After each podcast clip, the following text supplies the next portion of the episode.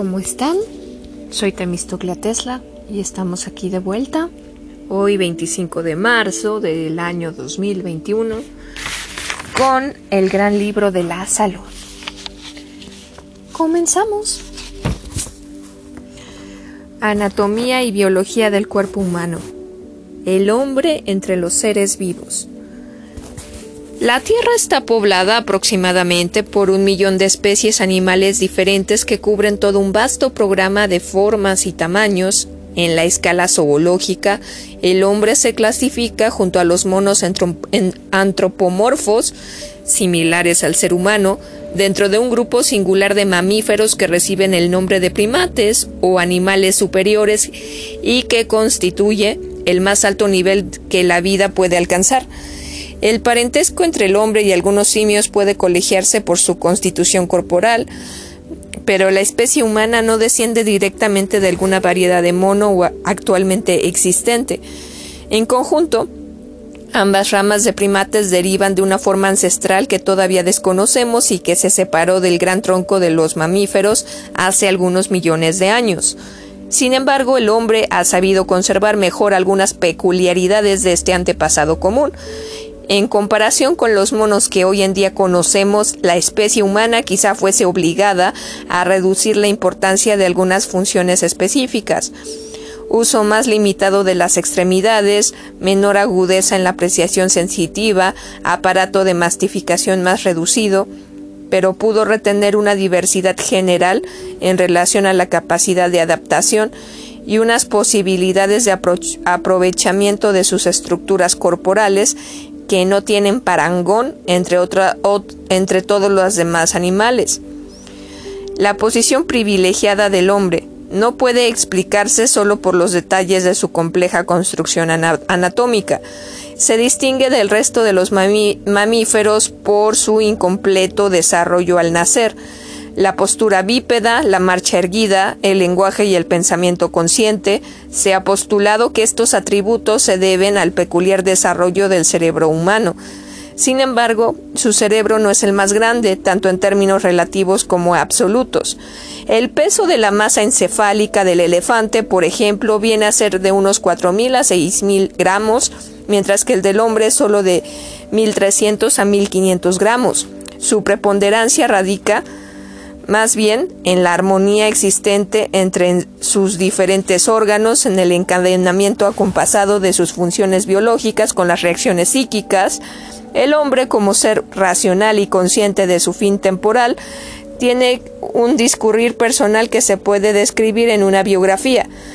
Por sí mismo forja su destino y a la vez por sus lazos sociales es sujeto y objeto de lo que llamamos historia. El hombre tiene una vida limitada en el tiempo, predeterminada biológicamente por un reloj inexorable cuyo mecanismo no alcanzamos a comprender. Si los mamíferos en general tienen un promedio de vida entre los 12 y 25 años y muy pocas especies animales sobrepasan los 50, también en cuanto se refiere a la duración de la vida, el hombre ocupa una posición privilegiada. Siempre ha habido longevos e incluso centenarios, aunque en otras épocas las enfermedades lo siento. Las enfermedades diezmaban las poblaciones, por lo que el promedio de vida era relativamente bajo. Actualmente los grandes avances de la medicina permiten una esperanza de vida al nacer de unos 70 años. Posiblemente hayamos llegado muy cerca al límite máximo, al menos en el estado actual de nuestros conocimientos, pero la ciencia médica todavía tiene mucho que ofrecer. No es poco, pero al hombre para el hombre conseguir un máximo rendimiento de las posibilidades vitales, realizarse dentro de la más fecunda plenitud física y psíquica. Promedio de vida de los animales. Elefante 60 a 70 años. Búho y loros 60 a 70 años. Halcón 60 a 70. Almeja del río 60. Carpa o anguila 60. Caballo o burro 40 a 50 años buey o cerdos 20 a 30 años, monos 20 a 30 años, arenque o trucha 20 años, sapo 10 a 20 años, tenia en el hombre 10 a 15 años, rana verde 10 a 15 años, hormiga 10 a 15 años, perro 10 a 15 años, rara vez hasta los 20, gato 10 a 15 años, rara vez hasta los 25 años, lombriz de tierra 8 a 12 años, abeja 6 a 8 años, mosca común 4 años, mosca efímera 3 años, rata de laboratorio 2 a 3 años, peces de colores 2 a 3 años, ratón hasta 2 años. La célula, citología. Todos los seres humanos están constituidos por pequeñas unidades de construcción, las células que se unen y se relacionan entre sí por diferentes sustancias llamadas intercelulares. Se ha calculado que el hombre alberga unos 100 cuatrillones de células. Las formas y dimensiones de estos elementos básicos son sumamente variables. Las hay con un tamaño inferior a la micra, milésima de milímetro, en su mayoría tienen un diámetro de varias micras y solo excepcionalmente alcanzan una longitud que puede medirse en milímetros o incluso centímetros. La complejidad estructural de los seres pluricelulares, los llamados metazos, se ha creado a partir de organismos mucho más sencillos, que en su forma más primitiva denominamos protosos, al contar con, una única célula, célula, ameba, infusorios, etc., no sabemos lo que es la vida ni cómo se ha originado sobre la Tierra sobre los primeros cuerpos celulares. Sin embargo, podemos describir los procesos característicos que transcurren en el protoplasma o sustrato físico de la materia viva. Ya los...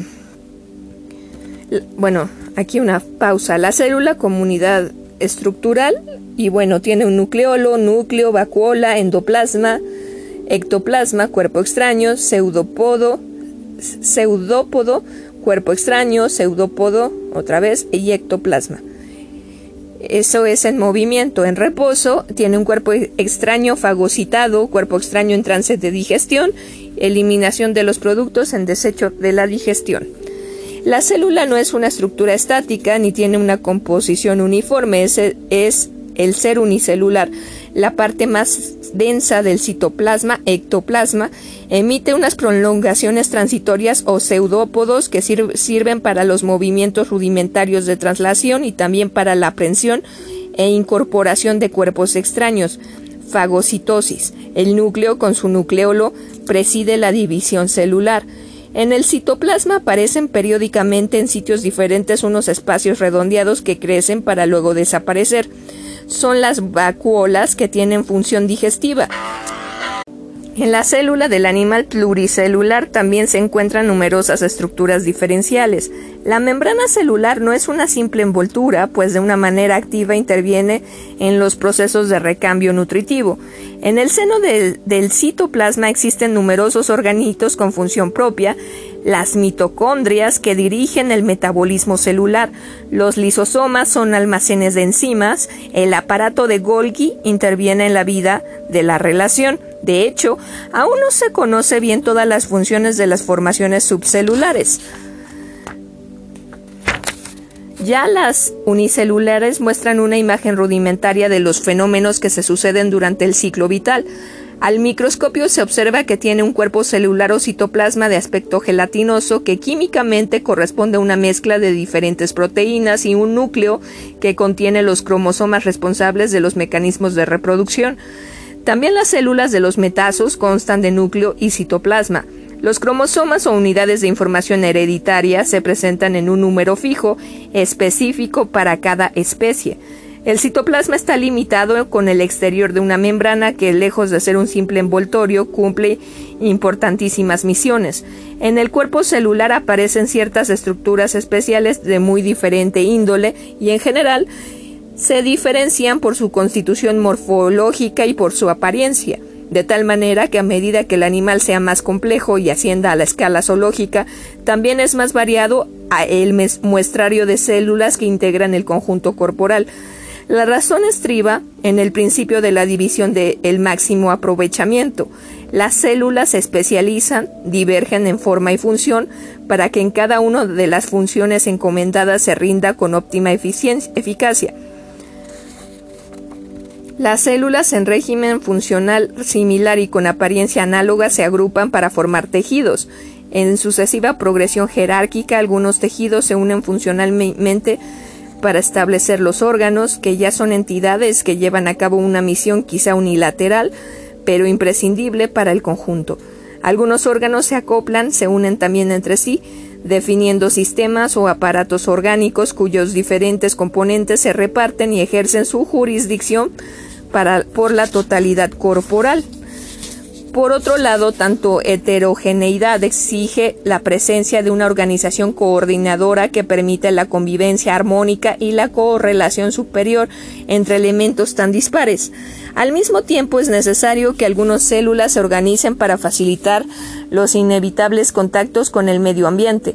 En ese sentido, las células que forman el sistema nervioso se constituyen a la vez en responsables de las relaciones tanto interiores como exteriores. Metabolismo celular y vida de relación. En toda célula puede describirse una vasta gama de actividades vitales que pueden clasificarse bajo tres epígrafes. Funciones de nutrición, funciones de relación y funciones de reproducción y diferenciación. La vida se caracteriza por un continuo intercambio entre materia y energía, tanto en relación con el propio interior como en el medio ambiente. La nutrición de la célula depende fundamentalmente del exterior, pero la elaboración física y química de los alimentos aprovechables es algo específico del protoplasma. Se denomina metabolismo al complejo fenómeno de aprovechamiento y transformación de las sustancias ingeridas que en el seno de cualquier ser vivo constituye el método de provisión de la suficiente energía y los necesarios elementos químicos para que pueda realizarse sus funciones y formarse sus distintos constituyentes morfológicos.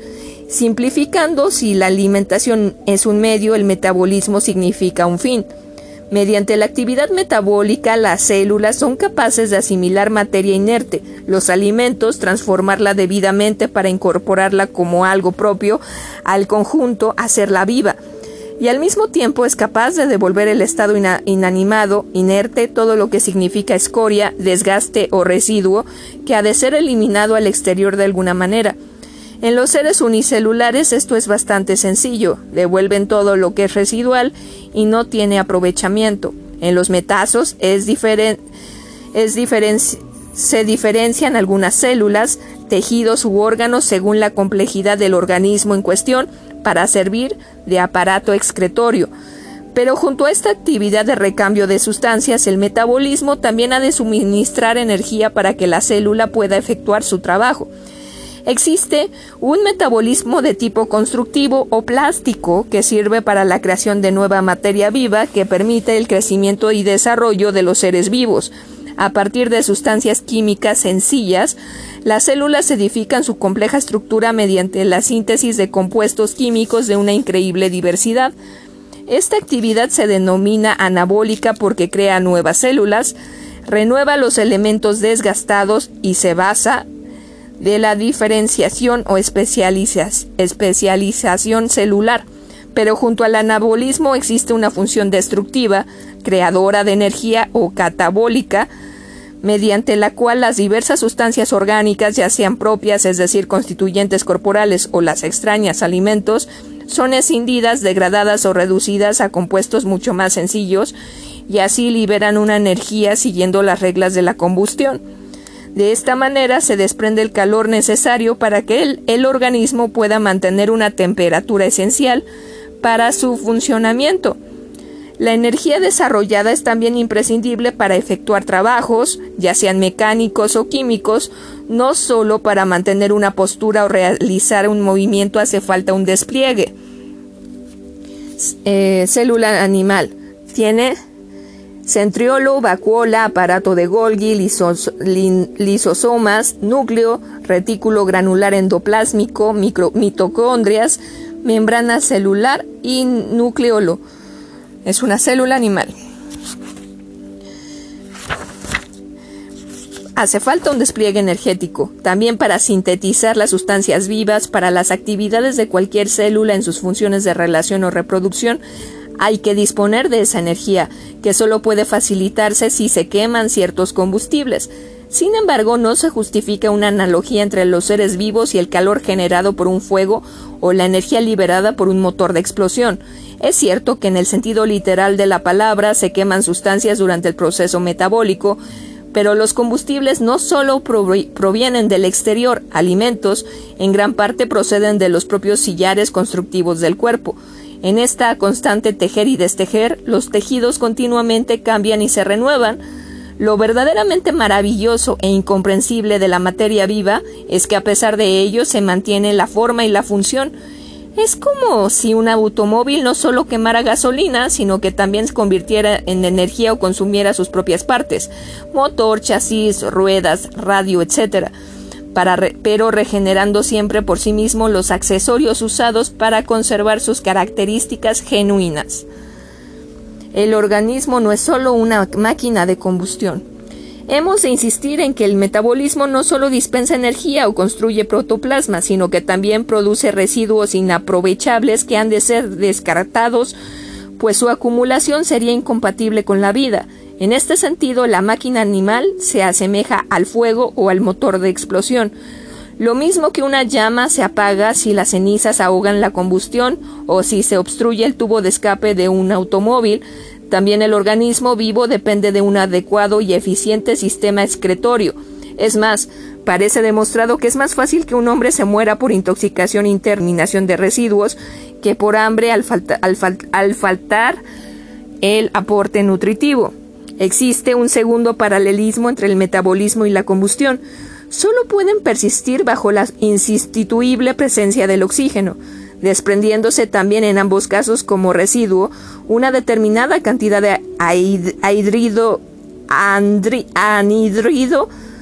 ay, perdón, anhidrido, de, anhidrido carbónico, de aquí el fenómeno de la respiración o recambio gaseoso, que a nivel de todas las células vivas adquiere una importancia capital, pues el protoplasma es sumamente vulnerable tanto a la falta de oxígeno como a la acumulación de anhídrido carbónico. Los animales carecen de un sistema de almacenamiento de oxígeno como lo tienen como lo tienen Ay, me perdí. Como lo como lo tienen para todos los demás elementos nutritivos y no toleran que se retenga el anhídrido carbónico. Por ello, un grupo de células especializadas, especializadas organizadas en tejidos o órganos y aparatos, se encargan continuamente de garantizar la absorción, la oxigenación del medio interno. Lo curioso del caso es que lo mismo que se aviva una llama mediante un fuelle o rinde más un automóvil cuando el acelerador permite una mezcla más rica de aire y gasolina, también en el metabolismo celular el organismo dispone de mecanismos que dirigen la actividad del protoplasma mediante un mayor o menor consumo o aprovechamiento del oxígeno. Así, un grupo de células se diferencian para formar un tejido glandular, un órgano de secreción interna, el tiroides, cuya misión específica es la de producir una hormona, la tiroxina, que actúa a modo de fuelle o acelerador. Otra propiedad general de la materia viva es su respuesta ante los estímulos que provienen del medio ambiente y que forma la base de su increíble capacidad de adaptación. Siempre que en el protoplasma Siempre que en el protoplasma el normal quehacer del metabolismo no sufre impedimentos, la célula será irritable o excitable, es decir, corresponde de una manera definida ante cualquier cambio procedente del exterior. Las alteraciones de forma, el movimiento en todas sus modalidades y sobre todo la lucha por la existencia no tienen explicación si no se recurre a precisar lo que es la función de relación. En el ser unicelular, la nutrición y el metabolismo son bastante rudimentarios, también es bastante primitivo el aspecto de su vida social. Las reacciones son muy estereotipadas, pues la célula puede modificar su contorno, desplazarse, engullir partículas extrañas, encapsular encapsularse cuando las circunstancias le son adversas, para desplegar toda su actividad cuando el medio sea más favorable. En el órgano superior, la vida comunitaria de las células tiene no solo esa vertiente externa frente al medio ambiente, sino también otra interna de mutua interdependencia que obliga a que el mundo de relación adquiera una extraordinaria complejidad. Se ha definido la vida como una perpetua lucha contra la muerte, lo que ya establece que los organismos viven en un mundo hostil que, que continuamente les plantea situaciones imprevistas que el conjunto celular ha de acusar, elaborar y afrontar. Pero también la especialización celular, la organización laboral imperante exige en los seres pluricelulares que ciertas estructuras se encarguen de estos menesteres de defensa de gobierno cooperativo. La mayor complejidad del cuerpo implica una más fácil aparición de averías de servicio, de la misma manera que en una máquina son más frecuentes los fallos a medida que se complican los engranajes, o sea, más elaborada la misión al cumplir. El organismo vivo se defiende de estos percances de muy diferentes maneras. Contra las perturbaciones exteriores desarrolla un sistema especial de defensa que garantiza su integridad física. Los mayores enemigos no solo son los virus, las bacterias y demás microorganismos o parásitos, sino también multitud de agentes físicos, químicos o biológicos, más o menos tóxicos o potencialmente nocivos, que continuamente están al acecho. La agresión externa es repelida a muy diferentes niveles y no solo por una especie de policía de frontera, la piel o, las mucosas. Diversos grupos de células se unen en esta función defensiva interna que llega en su celo y eficacia más allá de lo imprescindible. La reacción alérgica no es más que una respuesta desmensurada a un estilo posiblemente agresivo. En efecto, en el conjunto celular también existe una organización cuasi social. El trabajo de los elementos celulares es en sí mismo capaz de responder ante una arbitrariedad. Quizá una alergia no es más que una especie de huelga laboral. Ante las alteraciones internas, las averías de servicio, el organismo se protege de otra manera, mediante una multiplicidad de las funciones reguladoras y gracias a la generosidad en que se establecen las diferentes actividades aparece el principio de la ayuda mutua de la sustitución o como se dice en términos científicos de la acción vicariante. Cuando falla un mecanismo siempre está dispuesto otro capaz de echar una mano. Esto explica el lujo con que está construido el organismo humano. Siempre existen células de repuesto en increíble cantidad y calidad, listas para entrar inmediatamente en juego si hace falta. Sin embargo, los mecanismos protectores van mucho más allá, como han demostrado los modernos estudios inmunológicos. El ser vivo, parte integridad, parte integrante de su medio ambiental, ha de conservar con el máximo celo la, propia integridad, su unidad. Todo organismo es capaz de reconocer entre propio y extraño, pero no, no solo en cuanto se refiere a un intruso ajeno, a su especie o naturaleza, sino que también rechaza cualquier eh, notificación del celular, lo siento. Cualquier intromisión de un ser similar. De ahí el problema de trasplantes o injertos, como veremos en otro lugar. Bueno, aquí me quedo en esta primera parte. Seguimos luego. Cuídense. Bye.